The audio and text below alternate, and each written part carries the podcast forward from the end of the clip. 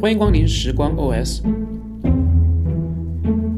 我是声乐，生活愉悦的声乐。大家一看这一期的话题就知道我要聊什么。最近一段时间，准确的说是最近几年，我都很难再去找到或者说去挖掘一个新的歌手，或者说一张新的专辑，能够让我去反复的去听。但是，但是过去几年，能够让我反复听的这些专辑啊，这些歌手的歌，实在是不太想就一直听那些歌。所以我不知道各位是不是和我一样，歌荒啊，真的荒。我们今天要聊的第一个话题就是九零后，我们这些过了气的九零后哈，我们这些过了三十岁的九零后，听歌的一些进化史。我拿我自己来举例子。我其实最早接触流行音乐，应该是在幼儿园那段时间。准确的讲呢，是通过广播方式听到的各种流行音乐。我小时候有一个比较好的条件，就是因为我父亲是老师，所以呢，我是生活也好，学习也好呢，都是学校里面。那么呢，我接触到广播的频率呢，比我其他的同学。要多一些。当然呢，我们小时候那会儿，呃，不出意外啊，应该是每个村都会有一个固定的广播站点。这个广播站点呢，印象当中啊，呃，有大部分的时间呢，他会去播放一些流行音乐。我小时候应该是在幼儿园六七岁的时候，那会儿呢，应该是我们这群人哈，第一次真正的听到或者说接触到流行音乐。那会儿我们经常听的歌有哪些呢？小芳，村里有个姑娘叫小芳，长得好看又善良，对吧？还有什么呃鸳鸯蝴蝶梦，嗯，还有什么呃中国人，就是类似于这种，或者说你去到任何的一家音像店，唯一仅剩的、仅有的那几张专辑，那些那些歌曲，那是我们。小时候呢，第一批能够听到的那些歌，再往后走呢，就基本上上了初中吧，呃，印象当中是初中，初中那会儿呢就开始流行，呃，随身听，就是 Walkman，呃，我印象当中，我的第一个随身听呢，它是是我哥给我的，呃，是日本的爱华，那他之所以给我呢，是因为他自己新买了一个索尼。所以呢，就把爱华给我了。第一次哈，用爱华来听音乐，那我就觉得，哎，那真的是一种非常非常享受的东西。我觉得，哎，低音那个鼓在耳朵里面听出来声音，竟然是让我头一次感受到什么叫立体声、立体感。而我那些同学，他就是买的那种普通的随身听，就国产的吧，呃，说简单的就是有点劣质的那种随身听，加上盗版的磁带，那个声音和。我用爱华听的声音是完全不一样的，可以说用了爱华的随身听之后呢，就是把我的耳朵培养的有点尖了。就是其他的机器听下来，我就觉得，嗯，不是那个不是不是音乐原汁原味的东西。但是呢，那会儿的随身听非常的流行，我不知道你们记不记得，特别是男同学，经常是从寝室宿舍到教室这当中的走路的几分钟的时间。还要在腰带上别了一个随身听。那会儿我们听随身听，用电池比较少，为什么呢？因为电池贵。但是呢，那会儿有一个东西叫移动电源，没错，那个是随身听的移动电源。那个移动电源呢，长得呢其实就像一个小的随身听，重量呢跟随身听还差不多，就像一个 BB 机一样，也是和随身听一起别在那个腰带里面。我们现在再来看那个场景啊，就有点像我们现在拿了一个智能手机，来想象几十年前人家拿在手上的大哥大一样，这个对比还是非常明显的。那会儿呢，是我们呃能够自己去选择音乐，能够自己去找自己呃去那个小卖部哈去买呃大家自己想喜欢去听的歌手，就是初中那会儿，而且初中那会儿呢，基本上是在两千年左右，大家知道。两千年左右是华语乐坛的巅峰，周杰伦、潘玮柏、林俊杰，S.H.E 啊，还有王力宏、陶喆都在那会儿，专辑基本上都是一年一张，每张质量都特别的高。除了那一辈新兴的歌手之外呢，再往前数的，像四大天王那会那种的，啊，刘德华、张学友、黎明、郭富城，基本上也会在一到两年间会发一张专辑，而且那边的专辑是非常非常的好听。我们那会儿一到周末，最喜欢去的地方就是音像店，去问音像店的老板。有没有新的专辑出来呀？那说到这呢，又不得不提那会儿烂大街的盗版音乐。我印象最深的，也是最可恶的，呃，有两种行为啊，我觉得特别的不好。第一种呢，就是他会把歌啊切一半，比如说一首完整的歌应该是四分钟的，他只让这首歌出现两到三分钟，让你听一遍，然后中间切断完事儿，播放下一首。这就是偷工减料，还有一种是什么呢？还有一种就是非常的不专业，他连歌手都分不清楚啊！当然呢，很有可能他是拿了这个歌手的幌子去骗听众。那会儿最让人分不清的，无非就是杨坤、阿杜，有太多太多的那些磁带，写的是什么阿杜的最新歌曲无所谓，杨坤的最新专辑坚持到底。太多了，太多了。神奇的是什么呢？我很多同学，他偏偏就听不出来谁是杨坤，谁是阿杜。这个真的是我，我，我一想到这，我还觉得还还挺好玩的。我印象当中有一个歌手叫后弦，他的风格很像周杰伦的，所以那些呃音像制造商啊，随便说哎周杰伦出了最新的专辑，然后一听，全都不是他的。再往后呢，就到了高中了。高中那会儿呢，我们就开始升级。怎么升级呢？就是开始流行 VCD、CD，就是大家开始看盘了。这个盘呢，不仅可以听到歌曲，还能够看到 MV。而且那会儿呢，基本上啊，呃，一半的家庭应该都有家里都有一那我们叫家庭音响嘛，就是 VCD 嘛、DVD 嘛。音像店呢。一半的空间呢是用来卖磁带，另外一半的空间呢就是买这种 VCD、DVD。当然呢，也会出现我前面讲到的各种的盗版的问题、侵权的问题，呃，乱七八糟的，就是张冠李戴的事儿，挂羊头卖狗肉这种的情况太多了。所以呢，我们那会儿呢，呃，听 VCD 小的这种 VCD、DVD 啊，不是特别的多。一方面是贵，还一方面呢，它不是特别方便。因为呢，那种那个那个东西，它的块头比较大啊，至少要放得下一张光盘嘛。那所以我们高中那会儿还是比较喜欢用用随身听。嗯，差不多到了高一下半年哈，我印象是高一下半年哈，开始出现一个新的东西，叫 MP3。哎，大家突然发现满大街的音响店都在卖这个东西。这个东西最大的好处是什么呢？就是小轻巧，但是最麻烦的是什么呢？最麻烦的就是你得要跑到网吧里面去下音乐。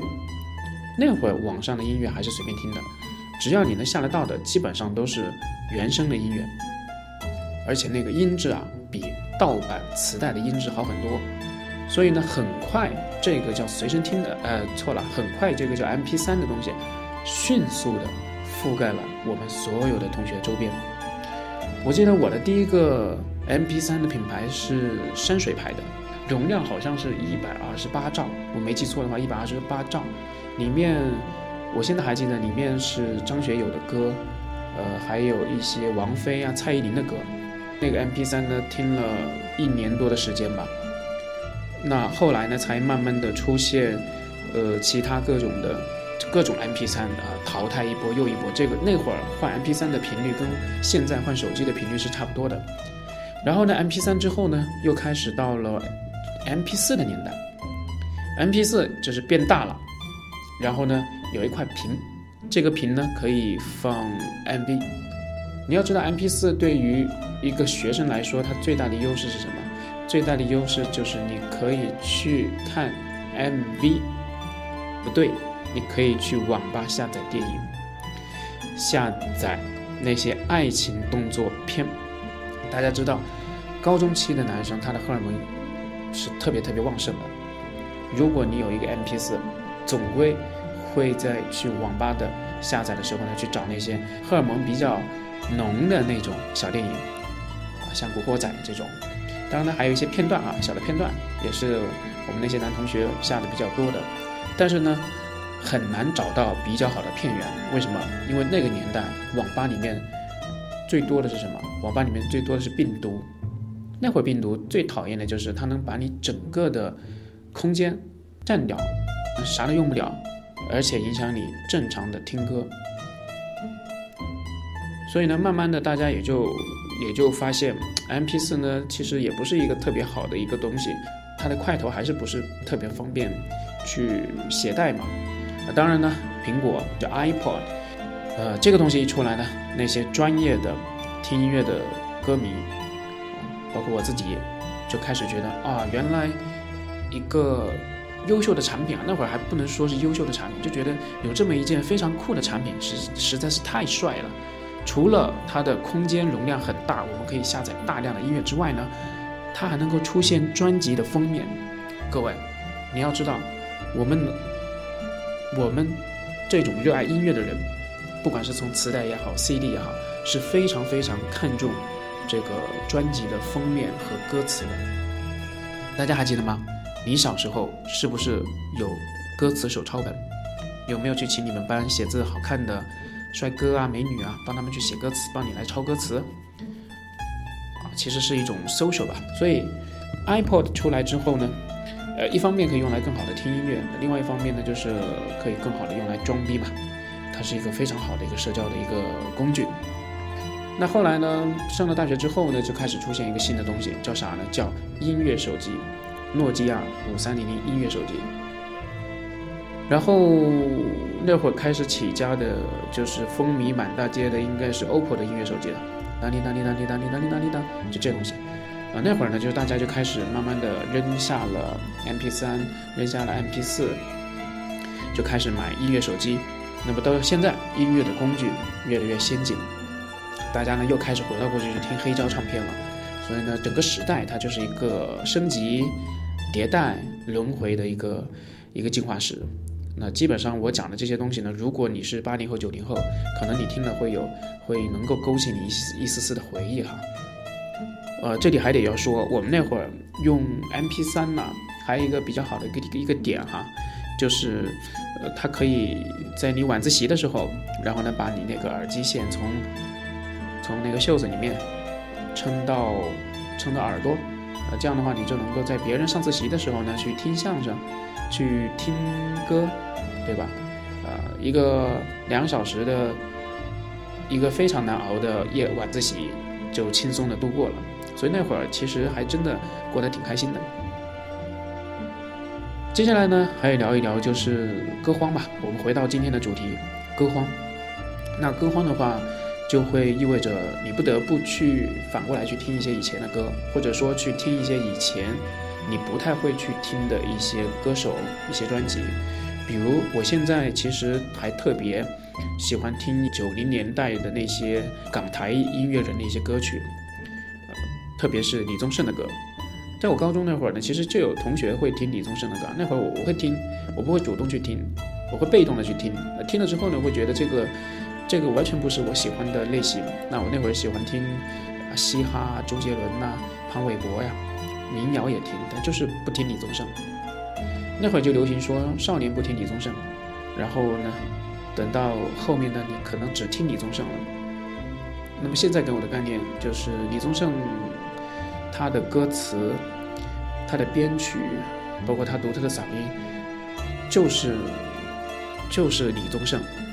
这三个字所独特的音乐，而且这个音乐非常的耐听，非常的好听，越听越好听，越听越耐听。所以我现在就是说，当我没有找到想听的歌的时候呢，我可能就会随手来一首李宗盛的歌。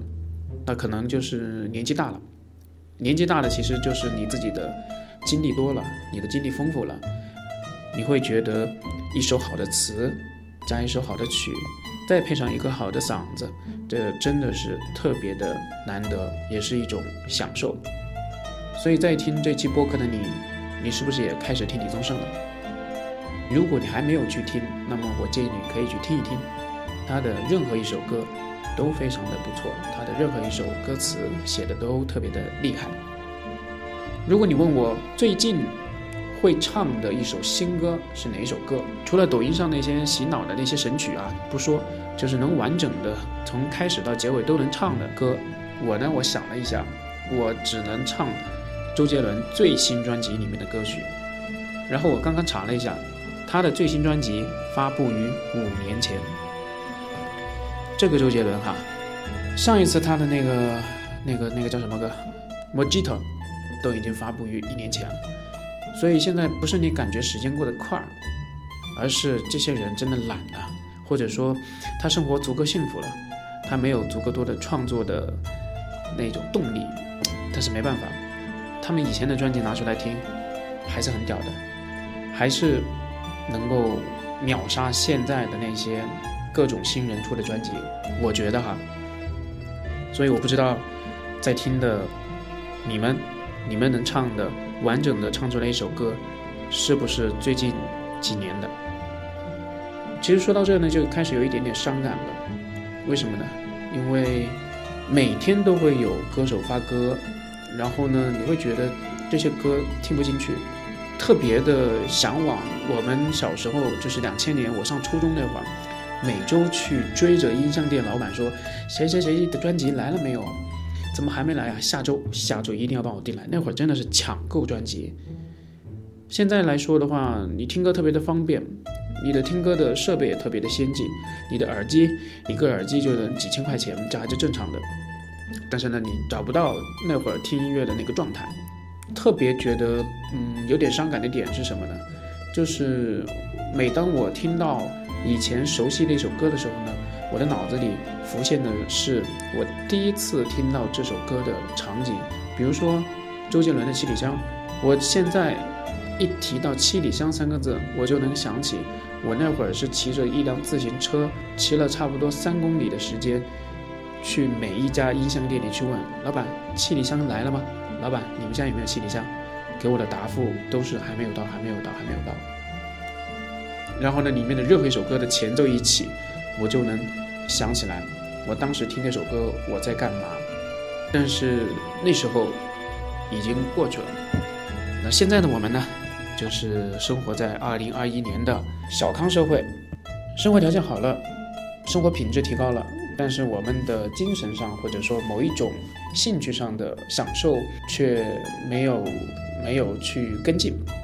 当然呢，也有一种情况是我们自己落后了。我们不得不承认呢，很有可能是因为我们自己落后了，我们不太愿意去接受一些新的东西。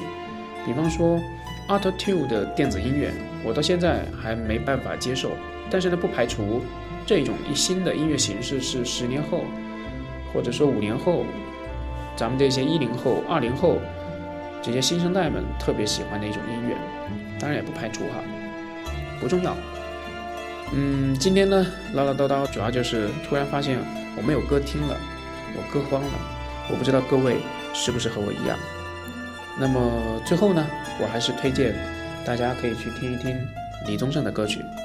如果你有更好的音乐推荐，欢迎大家呢在评论区留言。